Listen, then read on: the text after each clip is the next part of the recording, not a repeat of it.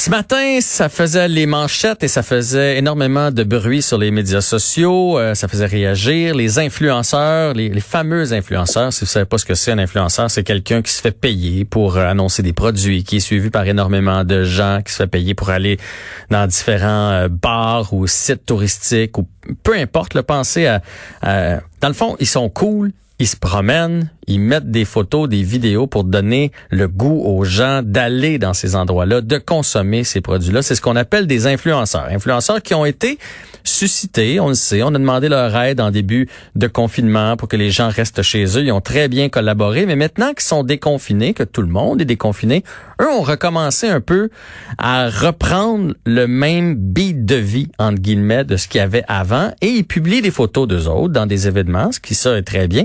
Sauf que dans ces photos-là, on ne respecte pas, mais pas du tout, la distanciation ou le port du masque, etc., etc. On va en parler avec Antonin Pasquero, qui est fondateur de l'agence marketing Black Cat SEO. Bonjour, Monsieur Pasquero. Bonjour, Jean-François. Vous allez bien tout d'abord? Mais ça va très bien vous-même. Oui, vous connaissez bien, vous, les influenceurs, et c'est beaucoup plus structuré qu'on croit. On a l'impression qu'un influenceur, c'est c'est un peu euh, solitaire, que ça ramasse des contrats à gauche puis à droite, qui savent pas trop ce qui va arriver dans deux semaines, mais c'est pas ça. Là. Des influenceurs, c'est c'est c'est en vogue et c'est c'est devenu des PME, des petites compagnies. Là. Ah oui, totalement. Euh, nous, on, on, travaille avec plusieurs influenceurs dans le cadre d'acquisition de trafic pour euh, pour différentes type d'entreprise. Donc l'influence sociale fait partie d'un certain nombre de canaux d'acquisition, si vous voulez. Euh, au même titre que les autres canaux d'acquisition qui sont très structurés, puis on pourra y revenir, il y a notamment du, du public rédactionnel, la programmatique, des bannières, mais pour ce qui se rapproche le plus euh, de l'influence sociale, c'est très structuré et comparable au public rédactionnel. On verra que ça impacte leur comportement parce que ils sont responsables de leur contraintes éditoriales, enfin de leur ligne éditoriale. Mmh. C'est un peu comme vous à la radio finalement. Oui, mais c'est eux autres, c'est eux autres qui décident. La, la, la différence, c'est que moi à la radio, si je, te, je, je transgresse la ligne ou si j'ai un, d'ailleurs dans mon dans mon contrat, c'est écrit que si j'ai des comportements qui nuisent à la compagnie qui m'engage, ben ils peuvent me mettre à la porte. Ce qui est pas le cas pour un influenceur dans le sens qu'ils sont à leur propre compte. Oui, effectivement, c'est eux qui décident et puis il n'y a pas une, une morale supérieure à, à ça dans leur cas qui pose euh, des problèmes surtout chez les plus jeunes. Enfin, c'est peut-être un, un sujet sur lequel revenir.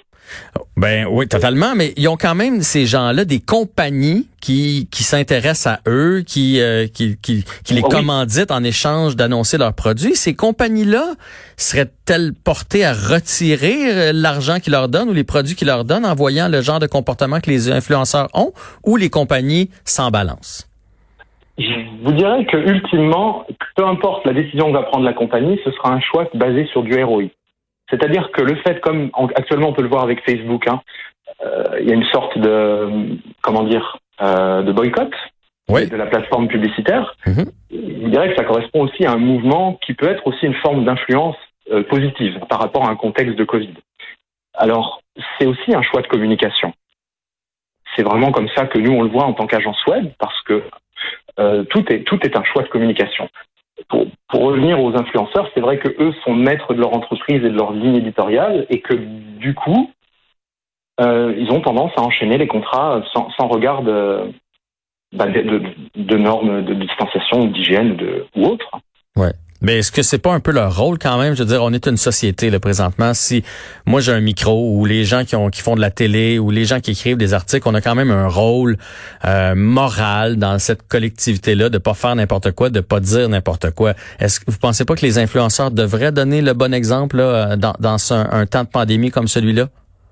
Bien sûr qu'ils le devraient. Maintenant, est-ce qu'ils sont suffisamment éduqués pour le faire? Ça, c'est vraiment un autre sujet. Euh, il y a un rôle aussi dans les agences ou dans les, les, gens qui les, qui les mandatent. On parlait des entreprises. Pour moi, c'est visiblement la première responsabilité leur revient. S'il y a moins de demandes, on, on reconsidère son message. Euh, c'est un principe très simple. Hein. Donc oui, la responsabilité revient effectivement à ces influenceurs, mais il faut leur montrer souvent euh, les jalons. Et les jalons, ce sont souvent soit les agences ou les plateformes, parce qu'il y a tout un tas de plateformes qui permettent aux entreprises de se mettre en relation avec ces influenceurs.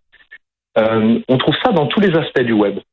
a beaucoup de plateformes qui favorisent et facilitent le travail ou les mandats en masse pour un certain nombre de sous-traitants, que ce soit des influenceurs ou autres. Ça peut être des designers, des rédacteurs, des copywriters, des journalistes. On trouve ces plateformes-là de, d'économie euh, commune, en fait. C'est un petit peu le principe de business euh, de, ces entreprises.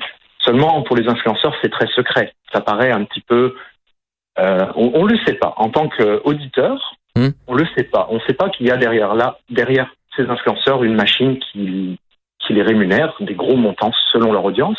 Ouais pour, euh, pour un message particulier. Qu'est-ce que vous voulez dire par euh, ils sont peut-être pas suffisamment éduqués pour avoir conscience de, du partage des messages qu'ils envoient? Euh, C'est-à-dire que si les plateformes ou les entreprises par lesquelles ils reçoivent leurs leur sources de revenus ne changent pas la nature des mandats ou des messages qu'ils veulent communiquer, je vois pas pourquoi les, les influenceurs eux-mêmes changeraient leur comportement s'il n'y a rien de personnel qui les touche. Hein bien sûr. Alors, la responsabilité revient vraiment aux, acteurs économiques qui les utilisent. Ouais. Il me semble, en, premier lieu. Dans le fond, tant que les gens vont pas retirer leur publicité, tant que les gens vont pas arrêter de leur donner des sous, ils vont pas changer leur comportement. C'est ce qu'on en comprend. C'est assez clair, Monsieur Pasquero. Merci d'avoir pris le temps pour nous aujourd'hui. Je vous souhaite une belle journée. Pareillement. Au revoir. Au revoir.